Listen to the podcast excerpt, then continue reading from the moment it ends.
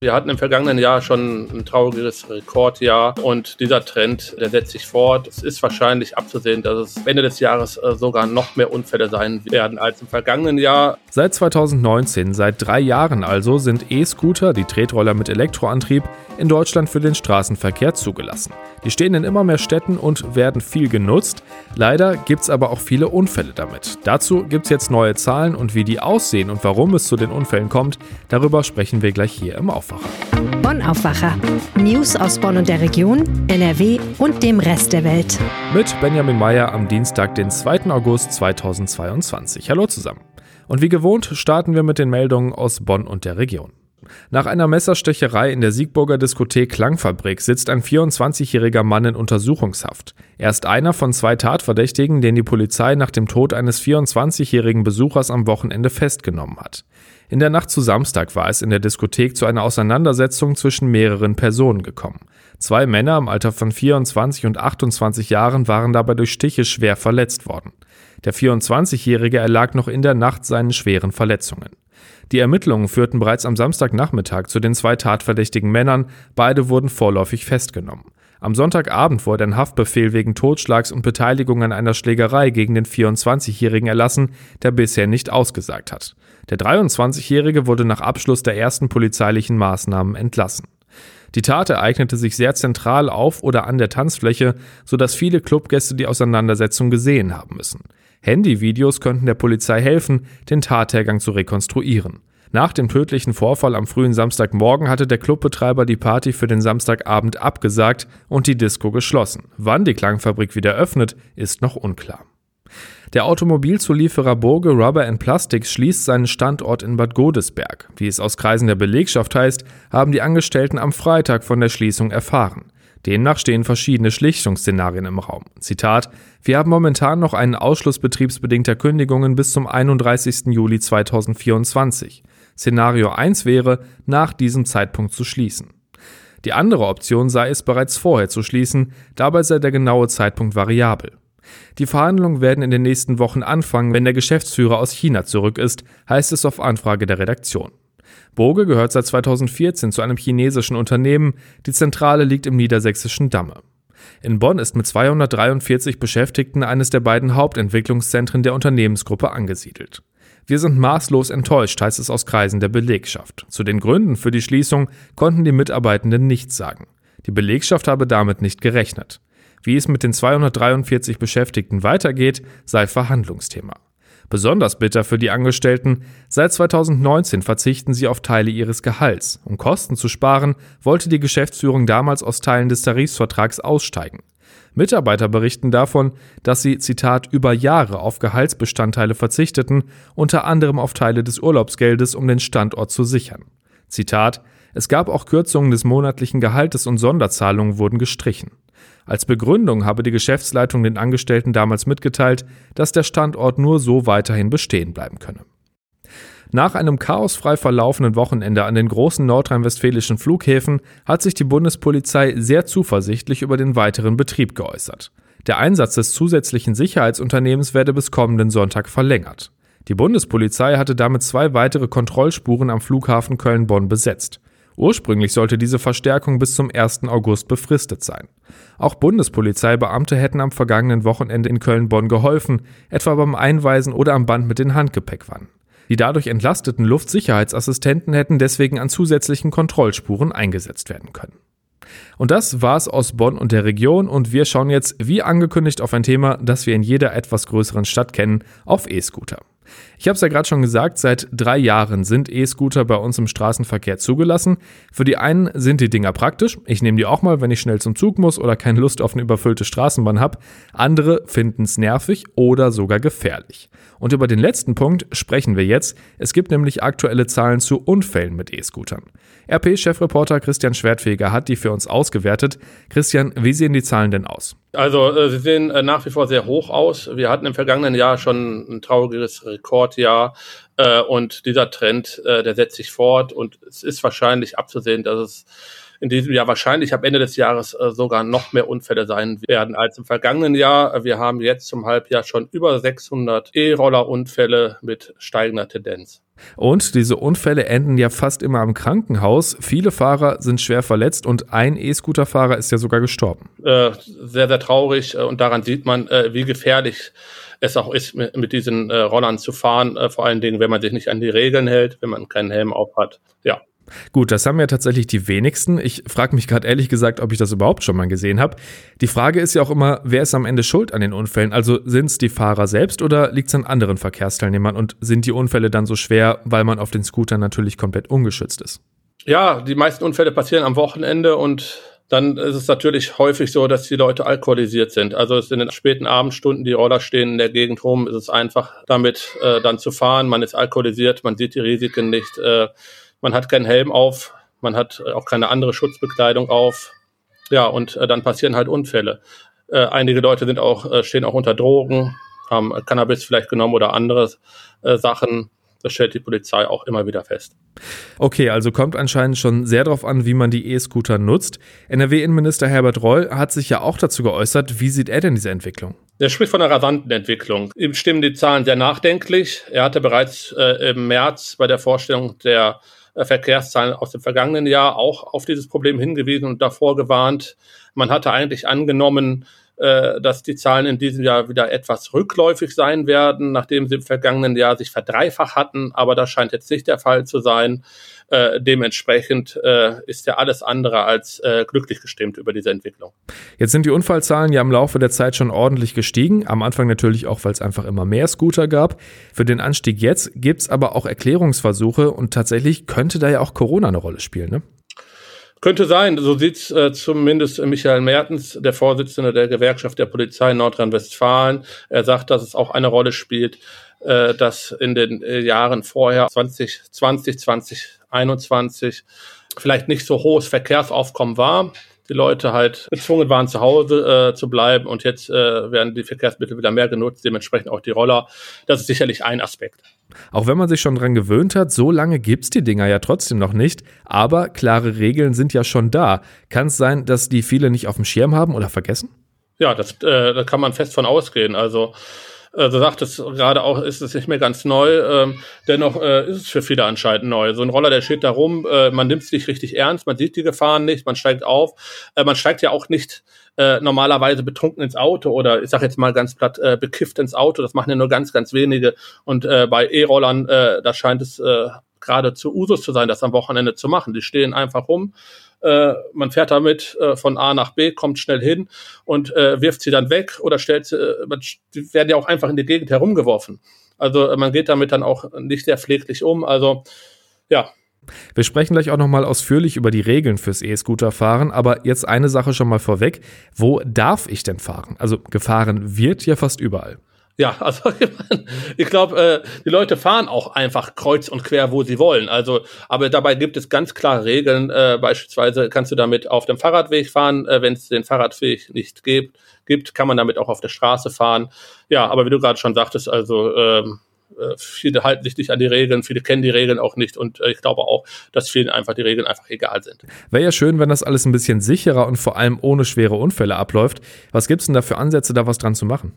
Ja, ich glaube, vielen ist nicht bewusst, äh, man auch seinen Führerschein äh, riskiert, äh, wenn man äh, damit äh, betrunken fährt und erwischt wird. Und ich glaube, da kann man noch stärker ansetzen. Das sieht, sehen auch die beiden Polizeigewerkschaften so. Äh, sie wünschen sich deutlich mehr Kontrollen. Ähm, beispielsweise am Wochenende könnte man Schwerpunktkontrollen in Großstädten wie Köln und Düsseldorf machen, wo dieses Problem besonders groß ist. Ähm, und ich denke, dass man dadurch durchaus den einen oder anderen doch wachrütteln kann. Was jetzt gar nicht mit Unfällen zu tun hat, also hoffe ich mal, sonst wäre es echt übel. E-Scooter landen ja auch immer wieder da, wo sie wirklich überhaupt nicht hingehören, nämlich zum Beispiel im Rhein. Äh, genau, also das ist ein Phänomen, das wird jetzt seit zwei Jahren ungefähr beobachtet. Ähm, Gerade in Köln und Düsseldorf äh, ist das ein Problem. Äh, da werden immer wieder von Unbekannten diese Scooter halt einfach in, von Brücken in den Rhein geworfen. Es gibt in Köln eine Initiative, einen Umweltverein, äh, der diese regelmäßig rausfischt und erst jetzt, äh, jüngst, ich glaube, es war in der vergangenen Woche, haben sie wieder eine Aktion gemacht, haben mal wieder 22 solcher Geräte aus dem Rhein geholt. Das ist dann wirklich komplett bescheuert. Danke dir für die Infos, Christian. Gerne. Und wir bleiben noch mal kurz beim Thema und wollen hier im Aufwacher noch mal die Regeln für das Scooterfahren zusammenfassen. Michael Höhing aus dem Aufwacher-Team. Christian hat das ja eben gerade auch schon mal angerissen. So ein E-Scooter hat ja wirklich erstmal was von einem Spielzeug, aber offiziell ist das ein Fahrzeug mit Regeln in der Straßenverkehrsordnung, ne?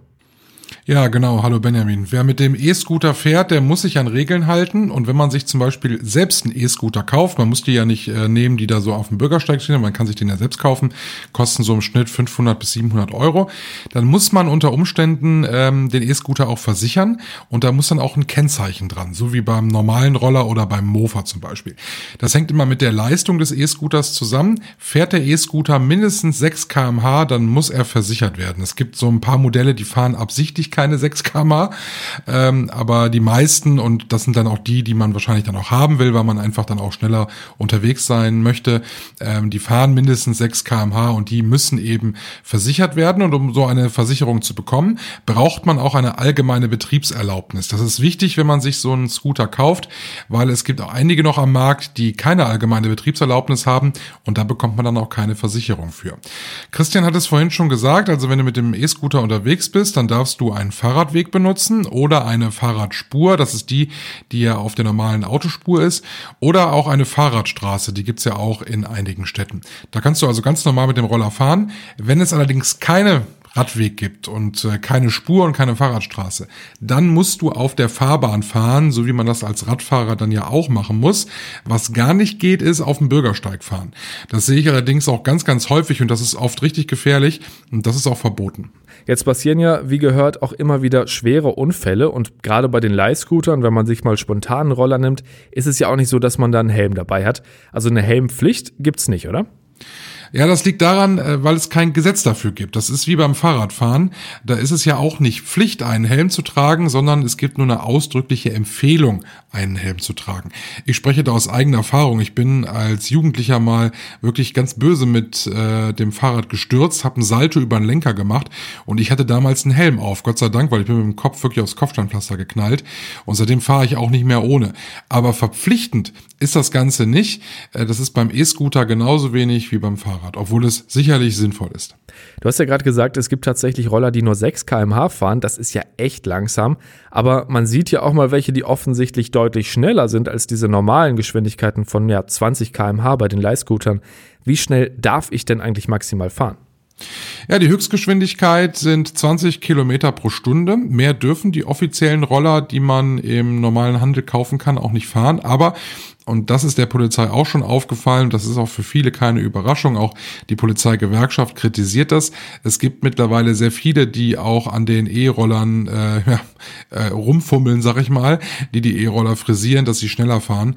Das ist nicht erlaubt und das kann richtig teuer werden, wenn die Polizei das bei einer Kontrolle feststellt. Da sind die Regeln genauso wie beim Mofa oder beim Roller. Wir haben eben auch schon kurz drüber gesprochen, wenn man Mist baut auf dem Roller, also zum Beispiel besoffen fährt oder den ja tatsächlich getuned hat und dann von der Polizei erwischt wird, kann es richtig teuer werden, ne? Ja, das ist stellenweise schon nicht ohne. Also das orientiert sich so an den üblichen Bußgeldern, die man auch sonst im Straßenverkehr hat. Also ein E-Scooter ohne Straßenzulassung, das kostet 70 Euro und das ist schon nicht wenig. Äh, wenn du jetzt eine abgelaufene allgemeine Betriebserlaubnis hast, nur für das äh, Fahrzeug, dann sind es 30 Euro. Und äh, wenn du ohne Kennzeichen fährst, zahlst du 10 Euro. Das ist jetzt erstmal nicht so hoch, aber ähm, ja, da kann sich natürlich ziemlich schnell was aufsummieren, vor allem wenn es dann um mehrere Vergehen in dieser Sache gibt. Was wichtig ist, ist Christian hat eben gerade auch gesagt, also es häuft sich ja, dass sehr viele auch unter Alkoholeinfluss mit dem E-Scooter unterwegs sind. Das ist nicht erlaubt. Und da sind die Strafen natürlich dann gleich ganz andere. Und da kannst du tatsächlich deinen äh, Kfz-Führerschein verlieren, wenn du also einen hast und mit dem E-Scooter betrunken fährst dann geht das auch zulasten deines normalen Führerscheins und dann wird es natürlich für viele dann äh, kein Kavaliersdelikt mehr sein. Ja, das könnte ich mir auch vorstellen. Vielen Dank dir für die Infos, Michael. Ja, sehr gerne. Und wir kommen jetzt zu einem ganz anderen Thema. Heute kriegen wir wieder um die 30 Grad in NRW. Wie das Wetter genau wird, dazu dann später mehr. Und auch in den nächsten Tagen wird uns allen jetzt nicht unbedingt nach Heizen zumute sein. Trotzdem ist Heizen gerade immer wieder Thema, wegen des Kriegs in der Ukraine, wegen der Gaskrise, wegen der dringend notwendigen Energiewende. Jetzt ist ein Kamin, was letzteres angeht, wahrscheinlich nicht die allerbeste Wahl. Trotzdem sind Brennholz, Pellets und Holzbriketts gerade extrem nachgefragt. So extrem, dass es tatsächlich schon Engpässe gibt. Arndt Simon Janssen aus dem RP-Team hat sich mit dem Thema beschäftigt. Hallo Arndt. Hallo Benjamin, grüß dich. Ich würde jetzt erstmal davon ausgehen, dass diese hohe Nachfrage schon was mit der Angst vor dem kommenden Winter zu tun hat. Ne?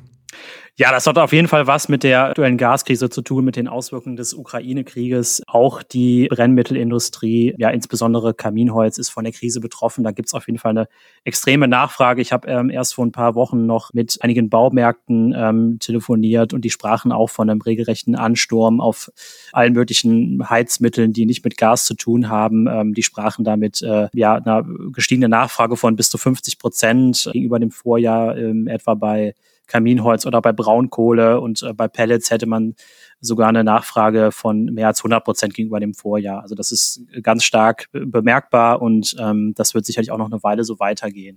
So eine erhöhte Nachfrage hat ja meistens mehrere Konsequenzen. Man kommt nicht mehr so schnell dran und die Preise steigen. Ein Kubikmeter Laubholz ist bei über 100 Euro. Das waren letztes Jahr wohl noch so um die 90. Die Preise steigen auf jeden Fall, das Angebot wird kleiner, die Baumärkte und äh, Brennholzhändler sagen auch, dass äh, man teilweise schon über Tage hinweg ausverkauft ist. Das heißt, man kommt nicht mehr so leicht ran. Das Problem ist aber auch, dass eben Brennholz nicht einfach so nachproduziert werden kann. Ne? Also Brennholz beispielsweise ist ja ein Beiprodukt äh, der Forstindustrie ähm, oder Pellets, die ja aus Überbleibseln äh, der Sägeindustrie ähm, verarbeitet werden. Das sind also zusammengepresste Späne. Äh, die werden eben nicht aktiv produziert, sondern das sind eben Beiprodukte der Forstindustrie. Es gibt eben kein, kein Brennholzmarkt, der reagieren kann, einfach mehr produziert wird, wo man nicht einfach nachliefern kann. Wenn ich jetzt schon einen Ofen zu Hause habe und sage, ich will mich jetzt mit genug Brennmaterial eindecken, um für den Herbst und Winter erstmal vorbereitet zu sein, selbst wenn die Gaskrise noch schlimmer wird, dann würde ich jetzt ja auch nach Alternativen suchen, also zu Brennholz und Pellets. Kann ich da theoretisch erstmal alles reinwerfen, was brennt, also Holz von der alten Hundehütte oder Laub aus dem Garten, Altpapier? Ja, das ist auf jeden Fall verlockend. Ne? Also man hat ja viele Sachen vielleicht noch zu Hause rumliegen, irgendwo im Garten, die alte Hundehütte, die alte Gartenhütte äh, oder in der Garage hat man oft noch Pappe rumliegen oder äh, irgendwie alte Möbel. Klingt verlockend. Ähm, leider sagen da Fachleute, also sprich Schornsteinfeger, ganz klar nein. Denn jedes Ofenmodell, was man da im Haus haben könnte, ist tatsächlich nur für bestimmte Brennmittel zugelassen und darf dann auch nur mit diesen betrieben werden. Ne? Also es gibt Öfen für Brennholz, es gibt Öfen für Pellets ähm, und die können dann eben auch nur mit äh, Brennholz oder Pellets oder eben Braunkohle ähm, befeuert werden. Es gibt sicherlich auch noch Kombiöfen, die man vielleicht für Braunkohle und Holz nutzen kann oder für Brennholz und äh, Holzpellets. Aber was auf jeden Fall nicht geht, ist, äh, wenn man einfach sein altes äh, Altpapier oder Pappe oder lackiertes Holz da reinschmeißt. Äh, oder ganz schlimm, wenn man einfach Abfall verbrennt, denn alles das gehört da nicht rein und das ist auch äh, relativ äh, streng festgelegt. Da gibt es das Bundesemissionsschutzgesetz da steht genau drin, was verbrannt werden darf. Das äh, regelt nämlich, dass man eben äh, so wenig Einfluss wie möglich auf die Umwelt nehmen soll damit nicht der CO2-Ausschuss äh, weiter, weiter ansteigt. Äh, dazu kommen natürlich auch noch hochbelastete Rauchgase wie Kohlenmonoxid oder Dioxine, die äh, krebserregend sind. Deswegen ist da eigentlich ziemlich klar und deswegen gibt es auch keinen Verhandlungsbereich, was man verfeuern darf und was nicht. Und wenn man sich nicht dran hält, ähm, können auch Behörden da sehr hohe Bußgelder äh, verhängen. Da geht's äh, teilweise in den fünfstelligen Bereich. Du hast jetzt gesagt, lackiertes Holz gehört da nicht rein, aber wie ist denn das mit ja, gesammeltem Holz? Also nicht, dass jetzt jemand anfängt, den Wald zu roden, aber wenn zum Beispiel im eigenen Garten was rumliegt. Es ist zumindest besser, als das äh, lackierte Holz äh, von der Gartenhütte zu nehmen. Ähm, sicherlich äh, liegt es auch nahe, dass man eben ja, wie gesagt, im Wald äh, alte Äste mitnimmt oder am Rhein schon mal nach Treibgut sucht. Aber auch da ist es halt ganz wichtig, es darf nicht beschichtet sein, nichts, was irgendwelche äh, schädlichen Chemikalien freisetzen äh, kann.